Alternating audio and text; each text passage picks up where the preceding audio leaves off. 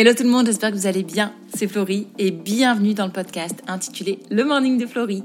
Pour tous ceux et celles qui ne me connaissent pas, et si c'est la première fois que vous êtes ici, bienvenue. Le Morning de Florie, c'est quoi? C'est commencer ta semaine avec un coup de boost pour te faire réfléchir, pour me faire réfléchir sur tes relations, ton identité et ton organisation. Ensemble, on va réveiller ta conscience, ensemble, on va réveiller ton vrai toi. Et pour cette saison 4, je voulais vous parler de parentalité et d'organisation. Pourquoi? Parce que l'organisation, c'est une compétence clé qu'on doit acquérir, qu'on le veuille ou pas, en tant qu'individu. Et au plus tôt on l'acquiert, au plus tôt ça va nous faciliter la vie. S'il y a bien une chose qu'on ne nous apprend pas à l'école, c'est s'organiser.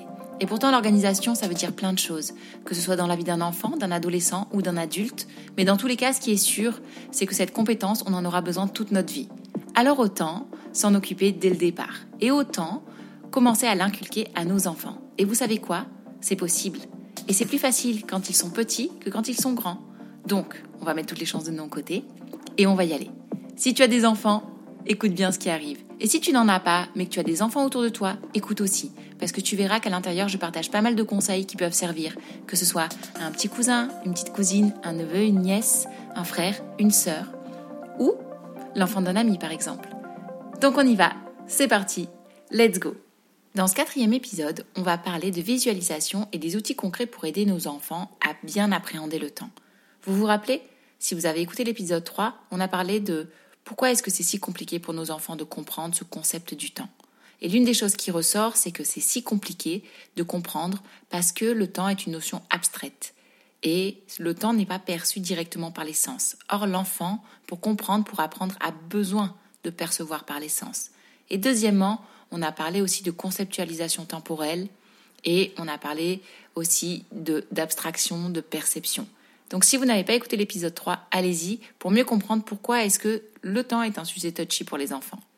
Maintenant, une fois que vous avez compris ce qui se passait et pourquoi c'était si compliqué, eh bien, comment est-ce qu'on va faire? Dans l'épisode 1, petit rappel, je vous disais que les enfants sont nos imitateurs premiers. Donc l'une des choses les plus importantes pour aider nos enfants à appréhender le temps, à le comprendre et à mieux le gérer, c'est nous, l'utilisation que nous allons en faire, ça c'est certain. Et la deuxième chose qui va énormément les aider, c'est la visualisation. La visualisation, c'est ce dont on va parler aujourd'hui avec les outils. Les outils qui vont leur permettre de comprendre le temps et de l'utiliser en fonction de leur âge. Donc, Premièrement, la visualisation, c'est quoi? Ben, La visualisation, c'est quelque chose qui va jouer un rôle crucial dans leur apprentissage, car ça va leur permettre de former des images mentales, de créer des représentations et de mieux comprendre du coup ces concepts temporels. Cette visualisation, elle va les aider à imprimer dans le cerveau. Et la visualisation, ça fonctionne pour tout le monde. Ça fonctionne pour les enfants, et c'est hyper important de le comprendre puisque ça marche pour la notion de temps, mais ça marche pour tous les autres concepts abstraits que vous aurez à leur expliquer, notamment, j'ai envie de vous dire par exemple la géométrie.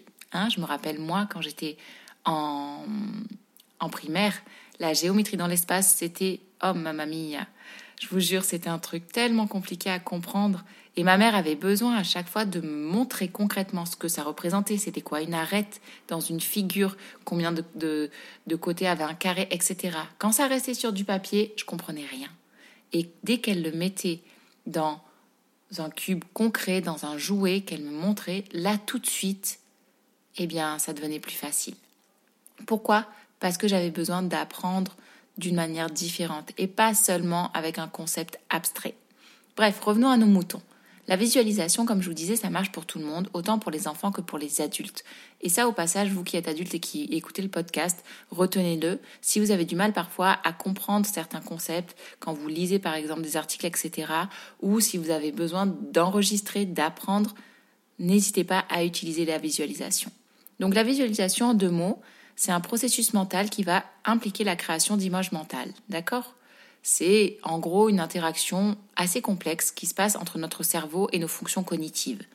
On ne va pas rentrer non plus euh, dans tout le détail du cerveau ici, puisque ce n'est pas le but, mais comprenez simplement que notre cerveau est capable, quand nous regardons quelque chose, de le visualiser, de l'imprégner, de le comprendre et de l'enregistrer.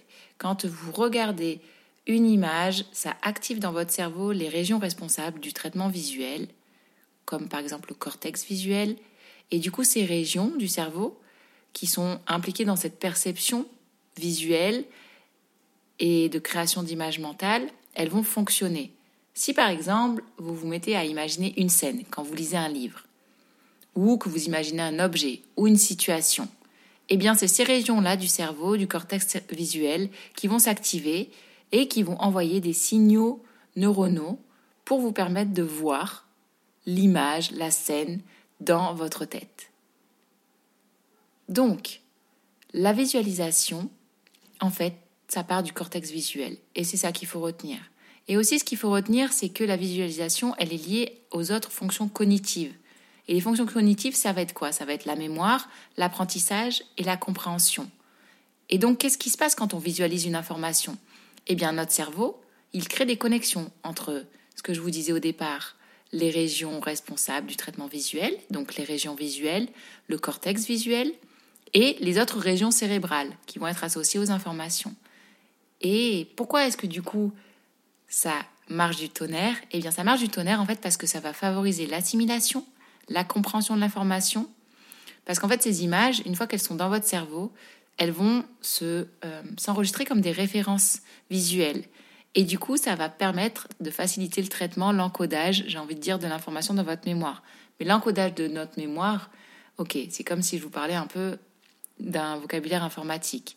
Mais vulgairement, ça veut dire quoi? Ça veut dire simplement se rappeler de ce dont on parle. Les études en neurosciences ont montré que la visualisation a des effets hyper bénéfiques sur le cerveau. Elle renforce les connexions neuronales, ce que je vous ai expliqué au début. Elle améliore la mémoire et elle stimule même la créativité. La visualisation, elle active les zones du cerveau associées aussi aux émotions. Elle renforce l'impact émotionnel d'une expérience. Donc, ces techniques de visualisation, par exemple, elles sont beaucoup utilisées pour les performances sportives, les thérapies, le développement personnel, parce que elles peuvent aussi influencer les pensées, les émotions et les comportements. Je vous donne un exemple, et c'est pour ça que je vous disais que ça fonctionne très bien chez les adultes. Si demain vous imaginez mentalement une situation positive, ou que vous vous visualisez en train de réussir à faire quelque chose, une tâche par exemple, eh ben, les études montrent que ça va renforcer votre confiance en vous et votre motivation. Et ça va conduire à améliorer vos performances. Donc vous avez compris, en deux mots, cette visualisation, c'est un processus mental qui permet de créer des images mentales dans le cerveau. Ces images mentales-là, elles sont liées aux fonctions cognitives de la mémoire, de l'apprentissage et de la compréhension. Et tout ça, ça a un effet hyper bénéfique pour notre cerveau, pour notre mémoire, pour notre compréhension, mais également aussi pour influencer nos pensées, nos émotions et nos comportements. Maintenant qu'on a compris ça, on comprend que pour notre enfant, ça va être tout bénéf. Et si votre enfant commence à visualiser dès son plus jeune âge et qu'il garde cette habitude, ça l'aidera quand il va grandir justement pour apprendre, comprendre. Donc une fois que l'enfant va réussir à visualiser le temps, cette notion de temps, eh bien, il va réussir à mieux l'assimiler. D'accord? Donc maintenant, on va voir comment est-ce qu'on va l'aider. Comment est-ce qu'on peut l'aider à visualiser avec quels outils on va prendre des outils visuels qui sont adaptés en fonction de l'âge. Ok? Forcément, ce que vous allez utiliser quand vos enfants sont tout petits, à partir de 4-5 ans, c'est pas du tout la même chose que ce que vous utilisez quand vos enfants sont des ados, en proie à devenir des adultes. Mais vous allez voir qu'il y a des choses qui peuvent fonctionner quand même, hein. pas mal, pendant une très grande partie de la croissance de votre enfant. Donc je vous disais, pour commencer, on va parler des routines. Alors je sais que dans chaque épisode, je vous parle des routines. Je pense que maintenant vous avez compris que c'est hyper important la routine. Donc, les routines, on peut les créer de plusieurs manières pour les enfants en fonction de leur âge.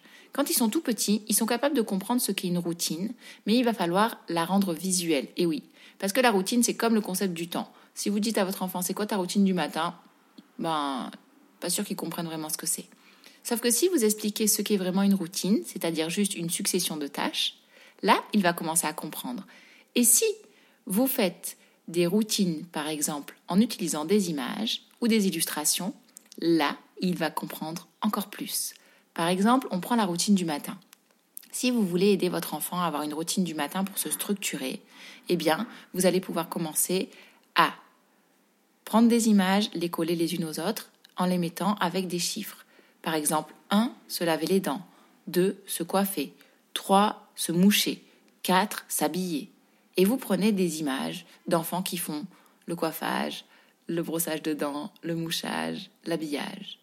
Et vous allez voir que ça va aider votre enfant à comprendre et à suivre les séquences de manière euh, chronologique, comme vous les avez définies. Donc pour les tout petits, on commence avec une routine visuelle. Les images et les illustrations sont des outils puissants, ne l'oubliez pas, pour aider vos enfants. Donc là, je vous ai pris l'exemple de la routine du matin, mais ça peut être la routine du soir, comme ça peut être après la routine pour ranger une chambre. Vous voyez? Tout commence comme ça. Et quand ils vont grandir, vous pouvez continuer à travailler sur ces routines, mais en les écrivant. À partir du moment où ils savent lire et où ils savent écrire, ça peut être intéressant même de faire le jeu avec eux, de leur faire écrire leur routine. Et ensuite, vous les affichez quelque part. Ce qui est important dans tous les cas, c'est que vos enfants les voient. D'accord Pour que ça devienne des automatismes. Donc, petit routine visuelle, grand routine écrite. Ensuite, on continue. Qu'est-ce qui peut aider nos enfants? Ce qui peut aider nos enfants, c'est d'utiliser par exemple une minuterie ou un chronomètre à partir d'un certain âge pour les familiariser avec le concept du temps qui s'écoule et respecter les délais fixés. Je vous disais dans les épisodes précédents, pour les enfants, c'est pas évident parce que souvent ils ont l'impression que une heure égale mille ans et que parfois, eh bien, une minute égale cent ans. Ou l'inverse. Ils passent des heures à jouer et puis ils disent à la fin Quoi déjà? Mais ça fait cinq minutes que je joue. Non, non, ça fait pas cinq minutes que tu joues. Mais on a tous bien compris que selon l'intérêt de ce qu'on fait de notre temps, forcément, on a l'impression qu'il passe plus ou moins vite. En tout cas, qu'on le veuille ou non, nos enfants vont devoir comprendre et se familiariser avec ce concept de durée, ce concept de délai fixé, parce qu'à l'école, quand ils feront par exemple des contrôles, il y aura un délai et il faudra respecter. Donc petit à petit, vous pouvez les aider à comprendre et à apprendre en utilisant un chronomètre, une minuterie. Par exemple, OK, je te donne 30 minutes de jeu et quand ça va sonner, ça s'arrête. Ou je te donne 30 minutes pour regarder euh, un écran. Et quand ça s'arrête, eh bien, on passe à autre chose. Ça va les aider à appréhender le temps d'une nouvelle manière, à comprendre, à se responsabiliser, et ça va les aider aussi à respecter les règles. Et ça vous aidera, vous, au passage en tant que parent, parce qu'au lieu de répéter les choses mille fois, eh bien, quand le bip intervient, le bip intervient, et les enfants savent qu'il faut arrêter. Alors même s'ils ronchonnent, on arrête quand même. Ensuite, une chose qui fonctionne très bien et qui va vous aider, ce sera d'avoir une horloge pédagogique ou un réveil. Je vous en ai déjà parlé de ça aussi. Je vous disais que Zoé, par exemple, elle a un réveil qui est hyper adapté parce que, en fonction de l'âge, on peut l'utiliser de différentes manières. Par exemple, quand elle était petite, le réveil avait des indicateurs colorés, jour, nuit. Donc même si, par exemple, elle se réveillait dans la nuit, si elle voyait la couleur bleue, il me semble, elle, savait que c'était encore la nuit. Si elle voyait la couleur jaune, elle savait que c'était le jour. Et ça, ça aide. Ensuite, elle avait la partie de l'heure qui était avec des nombres. Donc elle savait quelle heure il était. Ensuite, elle a une partie du réveil qui est avec des flèches. Et avec du coup, euh, là on passe sur autre chose, mais ça lui permet du coup d'apprendre à lire l'heure, d'accord? Et ça, c'est hyper important aussi avec des aiguilles. Donc, les aiguilles sont en forme de flèche, mais tout ça pour vous dire que dans un réveil, elle a pu, en fonction de son apprentissage du temps, l'utiliser de manière différente. Au départ, on n'était qu'avec les indicateurs colorés. Ensuite, on a été avec l'enseignement de la lecture de l'heure avec les chiffres et les nombres. Et ensuite, on a été à l'apprentissage avec les aiguilles. Ensuite, encore un outil que vous pouvez utiliser, et celui-là, je crois que c'est mon favori, puisqu'il a ici, chez nous, un succès fou, et même pour tous les enfants qui viennent à la maison. C'est le calendrier de famille. Alors ce calendrier de famille, c'est quoi? Eh bien le calendrier de famille, c'est une vue mensuelle de chaque mois qu'on affiche dans une pièce de la maison, une pièce principale, une pièce où tout le monde est ensemble en même temps.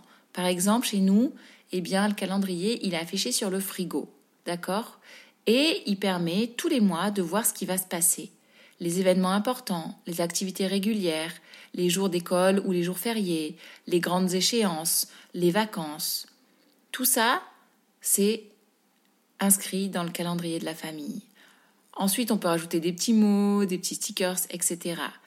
Mais ce calendrier, dans tous les cas, il est là pour faire en sorte que tout le monde soit au courant de tout. Et ça marche du tonnerre. S'il y a bien un élément à avoir chez vous pour vous aider, c'est ça. Et ça marche que vos enfants soient tout petits ou qu'ils soient grands. Parce que comme je vous disais tout à l'heure, vous pouvez avoir un calendrier de famille et commencer à l'utiliser avec des enfants petits en mettant des stickers, en mettant des images. Et puis quand ils grandissent, vous écrivez. Et ensuite, vous mettez des horaires. Et ensuite, vous mettez la durée. Et tout ça, ça va les aider dans l'apprentissage. Maintenant, chez nous, Zoé a 8 ans et elle regarde le calendrier. En général, le dimanche soir, on passe un coup en revue, j'ai envie de dire, ce qui va se passer dans la semaine. Ok, c'est quoi le programme pour la semaine qui arrive? Qu'est-ce qui est prévu? De mon côté, je rajoute même parfois, moi, des échéances du travail.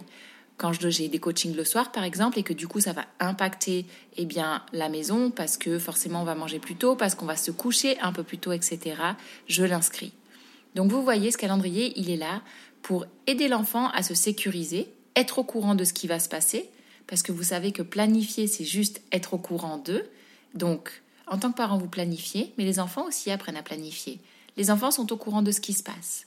Et au passage, pour les mamans et les papas, ça va vous aider à éviter de rabâcher. Parce que quand un enfant va vous dire euh, c'est quand déjà que tu pars euh, en voyage? ou c'est quand déjà euh, que j'ai ma réunion à l'école, eh bien la réponse ce sera ben on va voir dans le calendrier. Et ça, ça va vous faire gagner du temps, de la patience, euh, éviter les répétitions. Et mine de rien, eh bien, en tant que parent, c'est pas mal, c'est tout bénef. Donc, le calendrier de famille, ça a un franc succès. Et en plus, sachez que nous, on a souvent des enfants qui viennent à la maison et ils adorent aller voir sur le, hum, frigo et ce calendrier pour voir ce qui va se passer. Donc, vu le plaisir qu'ils ont à le faire, je ne peux que vous recommander. Et clairement, tout le monde y sera gagnant. Et c'est une super habitude. Pourquoi? Parce que vos enfants, quand ils vont grandir, ils auront pris cette habitude d'avoir un calendrier, de planifier, de visualiser les choses, et ça les aidera. Et ça les aidera eux aussi quand ils deviendront adultes, quand ils auront à s'organiser tout seuls, quand vous ne serez plus autour d'eux, et même quand eux, par la suite, ils auront une famille. Et enfin, le dernier outil, c'est l'agenda ou le planeur ou le planificateur, c'est comme on, on le traduirait en français. Donc, de toute manière, qu'on le veuille ou non, à partir de du primaire, nos enfants vont avoir un cahier texte. Vous vous rappelez du cahier texte?